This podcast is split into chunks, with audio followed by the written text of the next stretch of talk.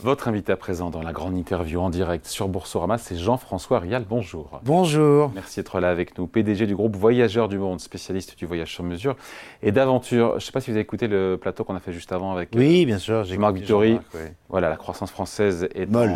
est molle, très molle, proche de zéro. Ça peut durer. Et pour autant, quand on écoute les professionnels euh, du tourisme, ils sont optimistes pour cette saison d'été qui, qui, officiellement démarre avec les grandes vacances le, le 8 juillet.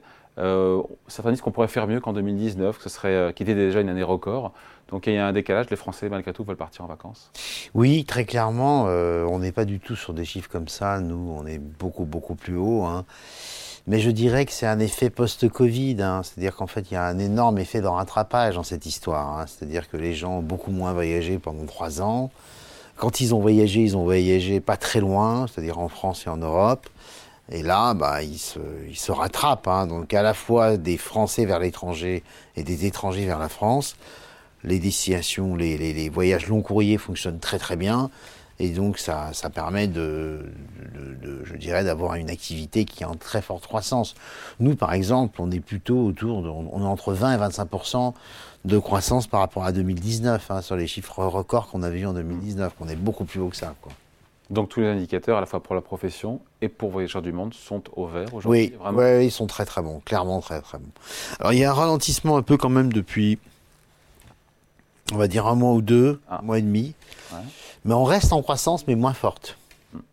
Et surtout, on est sur une période de réservation qui est, qui est une période de basse saison, entre guillemets. Hein. La haute saison de réservation, chez nous, c'est janvier à mars. Ensuite, on a une très forte saison de départ mais euh, très clairement, euh, alors c'est peut-être lié aussi au fait qu'on qu est un voyagiste très fort sur le voyage sur mesure et sur le voyage d'aventure, qui sont deux formes de voyage qui sont en plus forte croissance que les autres activités.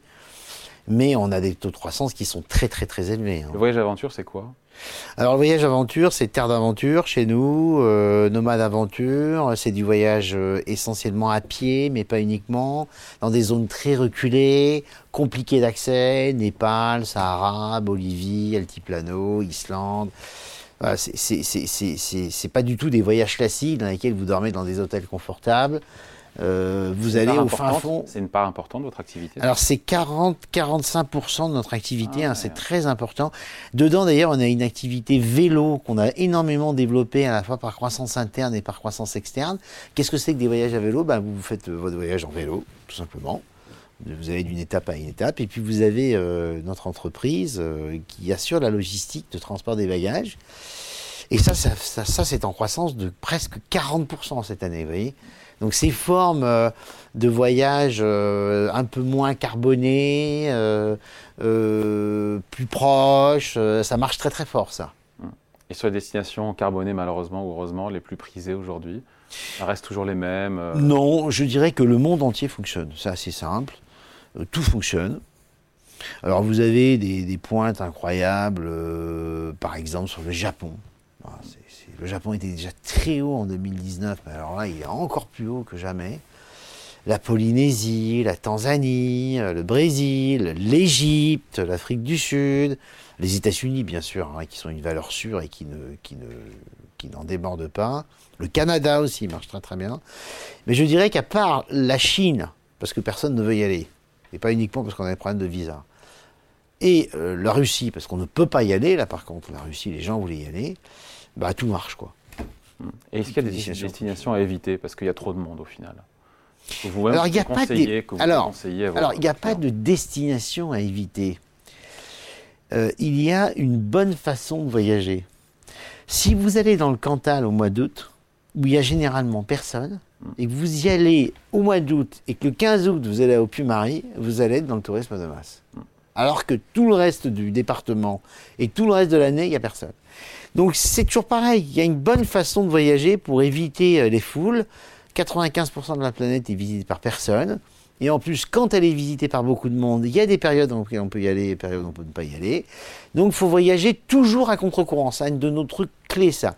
C'est l'ADN de notre entreprise, c'est sur mesure, individuel, très très très haut niveau de service et Voyager à contre-courant. C'est vous ça, le voyager à contre-courant, non? C'est la petite patte personnelle hein? Non, non, c'est pas à titre personnel. C'est la patte personnelle. C'est la, la baseline de Voyageurs du Monde depuis des années. alors qu'on pourrait mettre une baseline style euh, voyage sur mesure, euh, voyage avec très très haut niveau de service, qu'on va très très très loin dans le détail des services qu'on peut fournir à chacun de nos clients en fonction de ce qu'il est. Mais c'est surtout que quand vous voulez voyager, vous voulez comprendre un pays, vous voulez vivre des émotions authentiques, vous voulez profiter des lieux que vous visitez. Si vous êtes dans le tourisme de masse, vous profitez de rien. Donc c'est l'ennemi mortel du tourisme, euh, le, surtourisme. L'ennemi mortel. faut éviter ça absolument. Et c'est pas un effort que du voyagiste, c'est un effort de celui qui voyage. Moi, vous j'allais me prendre en surtourisme, y compris si je vais à Venise en haute saison. Jamais. Moi, je peux aller à Venise en haute saison et ne pas être dans le surtourisme. Voilà. C'est une question d'effort. Un petit mot, Jean-François Rial, de l'inflation, parce qu'il faut en parler. Euh, le budget vacances euh, comment ça se passe? Ça, coûte plus cher, c'est revu à la baisse, les Français se serrent la ceinture sur d'autres postes parce que c'est les grandes vacances. Euh, quel impact, encore une fois, sur le choix et sur le budget vacances alors, l'inflation, vos clients? L'inflation dans le voyage, quelle que soit la destination, que vous restiez en France, que vous alliez en Suisse, que vous alliez en Nouvelle-Zélande, en Polynésie ou aux États-Unis, elle est énorme.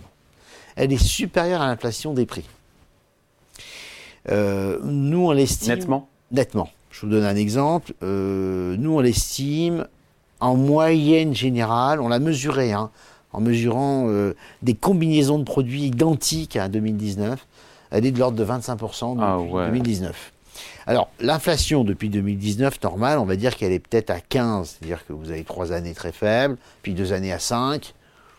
Bon, elle est entre 10 et 15. Donc, vous voyez, on est au moins au double. Comment les Français font pour suivre Alors, ils suivent ils suivent clairement. Alors, il y a plusieurs façons de suivre. Il y a d'abord des gens qui payent plus cher pour les mêmes voyages sans état d'âme. Ils sont très nombreux, et pas que des riches. Euh, bien sûr, il y a ceux qui ont des revenus aisés, mais il y a aussi ceux qui ont des revenus plus intermédiaires et qui payent plus cher parce qu'ils ont moins voyagé pendant ces dernières années, ils ont mis un peu de côté, entre guillemets. Donc ils se lâchent. Puis vous avez ceux qui dépensent pas autant, mais qui dépensent quand même plus, mais qui vont donc changer de destination. Ils vont passer par exemple euh, euh, du Maroc à la Tunisie, parce que la Tunisie est un peu moins chère que, le Maroc, euh, pour les destinations plus populaires. Ils vont profiter des, très bons prix actuels sur la Turquie, parce que c'est un pays qui est déserté pour des raisons géopolitiques, alors que c'est un pays merveilleux. Et donc, ils vont adapter leur budget, mais ils vont quand même dépenser plus. Ils vont quand même dépenser plus. Mais ils vont dépenser peut-être au niveau de l'inflation normale voyez, ils vont dépenser 10-15% au lieu de 25% de plus. Et sur, ouais. Mais clairement, c'est spectaculaire de voir à quel point les tarifs aériens, par exemple, qui ont explosé de plutôt 30%, 25% c'est la moyenne générale, avec les hôtels, etc. Les tarifs aériens qui ont plutôt monté de 30%, les avions sont archi bourrés et pleins. Donc ce qui monte le plus, ce qui coûte le plus cher, c'est l'avion plus que les hôtels, plus oui, mais tout coûte plus cher. Hein. À Paris, par exemple, je suis président de l'Office de tourisme de Paris. Oui, Paris, je. Les tarifs aériens, les tarifs hôteliers euh, ont explosé. Hein.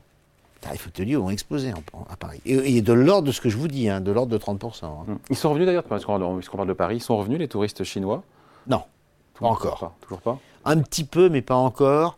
D'abord, ils ont d'énormes problèmes de visa. C'est-à-dire que pour pouvoir voyager quand vous êtes chinois, c'est très compliqué. Et ensuite, on a une desserte aérienne qui est beaucoup plus limitée qu'elle ne l'était en 2019.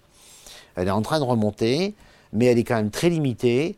Euh, et globalement, les Chinois et les Japonais, d'ailleurs, sont assez peu présents euh, à Paris.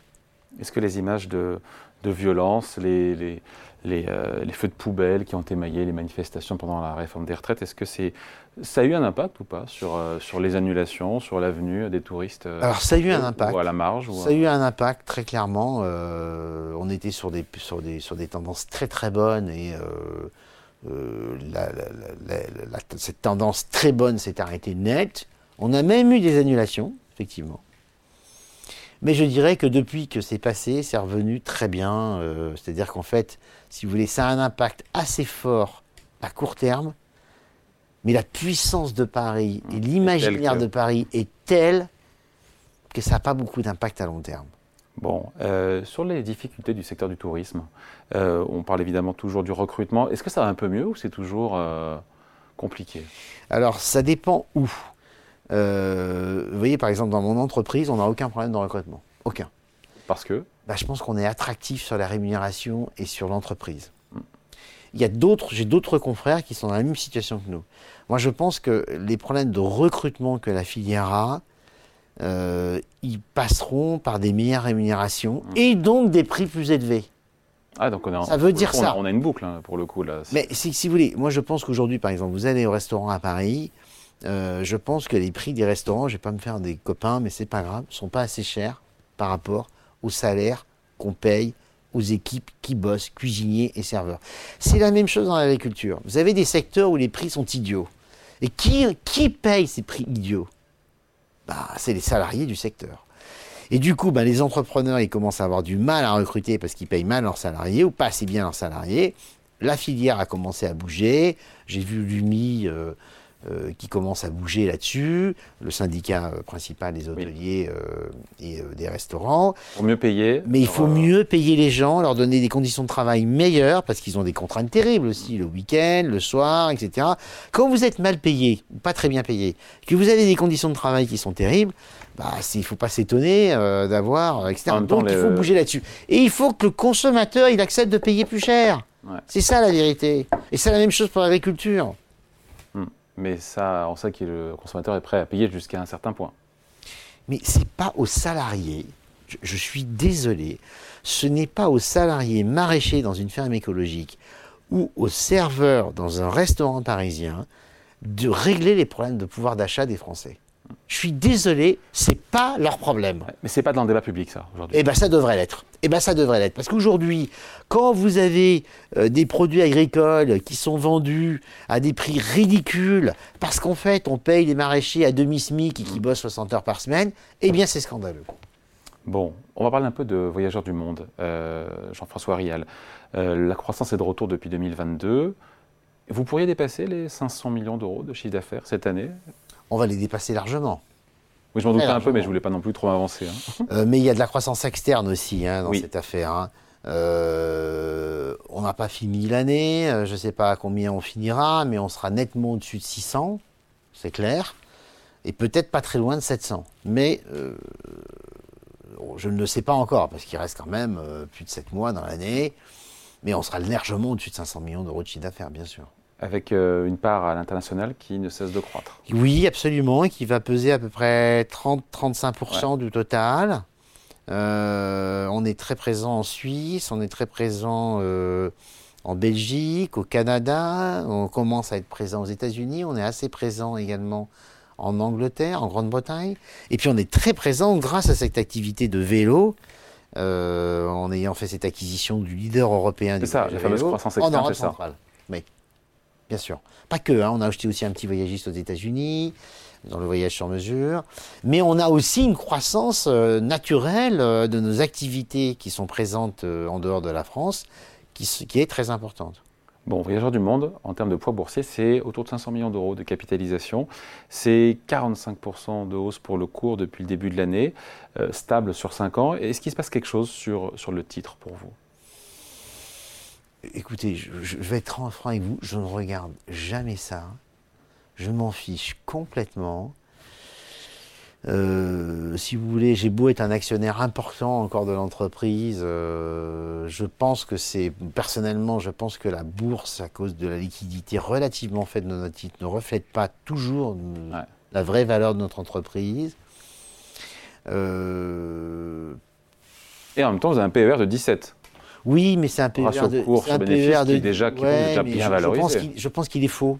C'est vrai Je pense qu'il est faux. D'ailleurs, chaque fois que je regarde un site euh, boursier, bah, les sur Boursorama, c'est bien aussi. Hein. Bah, je trouve que je le regarde. Ah, c'est bien ça. Bien sûr. Bon point. Bah, je trouve qu'il est faux. Ah. Je, trouve qu'il est faux parce que. Quand vous le calculez, vous arrivez à combien vous Bah moi, je suis plutôt à 10-12 parce qu'ils ne tiennent pas compte du cash dans la caisse, ouais. ça, du cash propriétaire, hein, je ne parle pas du cash client. Hein. Euh, ils ne tiennent pas compte de la dilution d'une partie des obligations convertibles qui ont été faites. je ne sais pas comment vous faites vos trucs, mais moi je me souviens, dans une ancienne vie, j'étais euh, arbitragiste sur les marchés financiers. C'est vrai ça, c'est drôle Oui, absolument.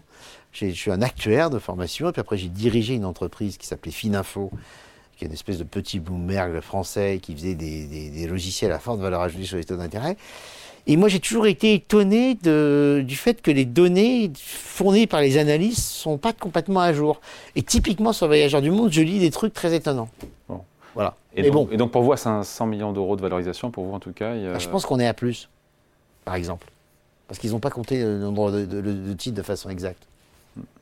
En tout cas, vous êtes quand même satisfait, même si vous regardez jamais le cours de bourse, de voir que le cours ah a pris 45%. Bah, mais bien sûr, bien sûr. Ça laisse pas de barbe quand même, non? Mais bien sûr, on est très content. Mais vous savez, j'ai eu des vécus des périodes où je voyais le cours de bourse baisser, euh, alors que nos résultats croissaient. Hmm. Si vous voulez, alors pourquoi, je trouve que la bourse n'est pas toujours très efficiente, quoi. Alors pourquoi rester Dans en un bourse? sens... Pour la ah bah croissance externe, c'est pratique quand même. Hein. Alors, non, même pas? Ça ne nous sert à pas grand-chose. Je vais vous dire, on est en bourse d'abord parce que euh, ça peut nous servir un jour. On fait une grosse opération, échange de titres, etc., etc. C'est toujours utile. Deuxièmement, c'est pas une contrainte pour nous, parce que pour beaucoup d'entrepreneurs, c'est une grande contrainte à cause de toutes les obligations, etc. Mais pour nous, étant donné qu'on a dirigé une, boîte d'information financière avant, qu'elle-même était cotée, qu'on a toujours, qu'on a été nous-mêmes, euh, il y a 30 ans, des salariés euh, de l'environnement financier, pour nous, ces matières sont relativement évidentes. Donc pour nous, ce n'est pas très compliqué de sortir des comptes semestriels, de communiquer, d'être transparent, de parler aux analystes. Tout ça, c'est facile pour nous. Puis dernière chose, on a une très grande et très forte culture de transparence. Et la bourse aime ça. Donc pour nous, c'est facile. Donc c'est un avantage sans être un gros inconvénient. Vous voyez? Ah, C'est intéressant. Euh, avant de se quitter, je voulais vous en parler rapidement parce que ça fait comme les titres de, la presse. Euh, cyberattaque Ouais, en deux mots, en deux mots, cette cyberattaque. Je rappelle, mi-mai, cyberattaque provoquant la fuite de 10 000 mmh. passeports sur le darknet. C'est 7 000. Parquet... c'est 7 000. 7 000, on donne les chiffres, 7 000. Le parquet de Paris qui a ouvert une enquête début juin. Au final, à vous écouter, le préjudice est minime pour vous. On en a fait tout un foin pour. Euh, Alors, le préjudice, euh, le préjudice est minime si on considère qu'on a rattrapé l'essentiel de ce qu'on avait perdu pendant une semaine en ne pouvant pas faire de réservation. Quand même, pendant une semaine, on a été arrêté, pratiquement pas tout à fait une semaine, mais enfin, cinq jours. Euh, on estime qu'on a perdu 10 millions d'euros de réservation, mais on estime qu'on les a récupérées toutes dans les trois semaines qui ont suivi, en croissance supplémentaire. Mais on ne sait pas si on n'a pas perdu un peu de croissance quand même. Mm. Je pense qu'on a perdu un peu quand même, hein, parce que quand vous ne pouvez pas répondre très vite à un client, quand vous le faites patienter, bon bref. Alors, Deuxième chose, raconter comme, comme euh, indiqué euh, dans tous les médias. Oui, 7000 passeports, voilà, 7000 passeports. On s'est fait piquer 7000 passeports et que certains médias ont dit qu'on n'avait pas été très sérieux euh, de s'être fait piquer 7000 passeports et d'avoir minimisé l'impact du fait de ces volets, ces 7000 passeports. Alors qu'est-ce que vous répondez à ça? Bah, moi, je réponds ce que je pense. Ça ne veut pas dire que j'ai raison, ça ne veut pas dire que j'ai la science infuse, mais je pense que, d'abord, on n'a pas cédé au chantage et qu'on est capable de rétablir notre système. Pourquoi ne pas avoir payé la rançon? Parce qu'on n'en avait pas besoin. Tout simplement parce que vous payez une rançon quand Combien vous, demandez? Combien vous demandez? On n'en sait rien parce qu'on a refusé de discuter avec eux. On a eu des messages et des, des, systèmes pour aller discuter avec eux, mais on a refusé. Donc, qu'est-ce qui se passe? Bah, on a euh, décidé de ne pas payer la rançon parce qu'on n'avait pas besoin. On avait des backups dont on a vérifié qu'ils n'avaient pas été vérolés. Donc on a pu rétablir tout notre système en 48 heures. Tout le monde disait que c'était assez incroyable qu'on réussisse à faire ça. Mais par contre, on n'a pas réouvert avant 6 ou 7 jours. Parce qu'on voulait vérifier qu'on n'avait pas de backdoor, de bombes à retardement, etc. D'ouvert vers l'extérieur, Internet, si vous voulez. Tous les fournisseurs tiers, tous les clients, etc. Bon. Et puis quand on a réouvert, ils n'ont pas été contents, nos amis euh, pirates de Logbit. Euh, c'est des gens très forts, hein, euh, c'est des gens brillants, hein, ils sont très très bons pour faire ce genre de choses. Ils n'ont pas été contents qu'on ne paye pas la rançon, donc ils nous ont réécrit sur le Darknet en nous disant bah, écoutez, puisque vous n'avez pas voulu payer la rançon, bah, nous on va publier les données qu'on vous a piquées. Donc ils nous ont dit qu'ils avaient pris plein de données confidentielles. Alors dans les données confidentielles, il y avait effectivement ces 7000 passeports, ce qui nous posait un problème quand même. Oui et tout un tas d'autres données qu'ils considéraient comme archi-stratégiques étaient totalement ridicules et mineurs qu'on est prêt à publier nous-mêmes. Hein. Des contrats avec des fournisseurs étrangers, en fait, tout, un trucs qui sont... et 7000 passeports? Alors 7000 passeports, ils ont été publiés. Mais les données, c'est des photocopies de passeports qui ont été publiées. Attention, ce n'est pas les données biométriques, par exemple. Donc, on ne dit pas qu'on ne peut pas utiliser ces données pour faire d'usurpation d'identité. On dit, comme tous les experts nous le disent, comme les policiers nous le disent, comme les gendarmes nous le disent, que c'est très compliqué d'utiliser ces données. D'ailleurs, c'était que sur notre activité groupe et association qu'on s'est fait voler ses passeports, pas son attractivité sur mesure. Et dans ces, dans ces groupes et associations, il y avait des grandes entreprises de défense. Intéressant. Mm. Donc c'est des salariés des grandes entreprises de défense qui se sont fait mm. piquer les photocopies de leur passeport. Et ces gens, c'est quand même des gens un peu sérieux. Mm. Ils nous ont fait aucun rapport. Ils nous ont dit, écoutez, merci de votre transparence, vous inquiétez pas. C'est très compliqué de se servir de ce genre de données. Ils peuvent peut-être les revendre, mais on s'en fout parce que c'est très compliqué de s'en servir. On ne dit pas qu'il y a zéro risque qu'ils s'en servent. On dit que la probabilité est faible.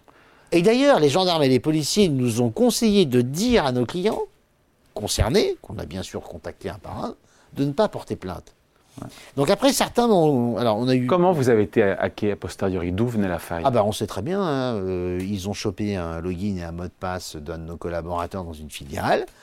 Comment ils ont réussi à le faire? On n'en sait rien parce que ce collaborateur a plus à respecter les consignes de sécurité en changeant régulièrement son mot de passe et en le changeant avec un mot de passe vraiment différent. Mm. Et ils ont quand même réussi à choper ce login et ce mot de passe et ils sont rentrés. Et après, ben, ils ont fait joujou. Hein. Vous avez renforcé depuis votre système, j'imagine Bien sûr qu'on a renforcé, tout le monde me demande ça, mais évidemment qu'on a renforcé notre système de sécurité. Mais en même temps, il faut, faut qu'on arrête de se raconter des histoires. Personne n'est à l'abri de se faire hacker, quel que soit votre système de sécurité. Donc, la solution, elle est ailleurs. La solution est d'avoir des backups impeccables que vous sortez de votre système très régulièrement pour pas que les types puissent à la fois viroler votre système et vos backups. Donc la première chose à faire que moi je dis à tous les entrepreneurs qui m'écoutent, ayez des backups et plusieurs backups et plusieurs systèmes de backup et plusieurs lieux de stockage de vos backups. Bon, ça c'est la première chose. Et la deuxième chose, bah, euh, éviter de stocker des données qui soient sensibles. Mm. Voilà. Aller plus loin même que la RGPD. Moi, la RGPD, il y a quelques années, euh, je trouvais que c'était un peu lourd, que c'était très, très agaçant. Euh, on l'a respecté, bien sûr, mais je trouvais qu'on était quand même très pénalisé par rapport aux entreprises américaines ou asiatiques qui n'ont pas, pas ce type de contraintes. Bon, bah là, je dois dire que ça m'a fait réaliser que les données sensibles, heureusement, on n'en avait pas stocké. Les passeports qu'on stockait, il fallait bien qu'on faut bien qu'on stocke des passeports pour des histoires d'autorisation, de visa, de machin, etc. Il y a des données qu'on doit garder, mais il faut qu'on les détruise probablement encore plus vite. Hum. Donc au final, qu'est-ce que vous aurez appris de cette mésaventure? Au-delà de l'aspect technique hein bah, J'ai appris qu'on est très vulnérable sur un sujet très sensible, mais je le savais, mais là je l'ai vécu. Euh, et donc, euh, on va non seulement améliorer nos systèmes de sécurité, mais on va améliorer également nos backups, et on va sûrement aussi, on est un peu centralisé, je trouve un peu trop centralisé. Et moi, je voudrais qu'on n'ait pas toute activité qui soit touchée lorsqu'on est touché comme ça. Bon, pour finir sur une note plus positive, euh, il part dans quel coin du monde en vacances cet été, Jean-François Rial Non pas pour ceux qui veulent vous suivre, mais qui veulent avoir des bonnes idées. Alors je vais dans le Cantal, dans mon, dans mon pays euh, de toujours, parce que euh, la saison est magnifique l'été, on évite le surtourisme, tous les mm. immutes, et c'est un endroit merveilleux que j'adore. Et je vais également aller dans une petite île secrète des Cyclades, dont je ne vais pas donner le nom, pour éviter qu'il y ait trop de monde avec moi. On va mener l'enquête. Voilà. Merci beaucoup de passer nous voir. Jean-François Rial, PDG du groupe Voyageurs du Monde, invité à la grande interview en direct et en replay bien sûr sur Boursorama. Merci à vous. Merci à vous.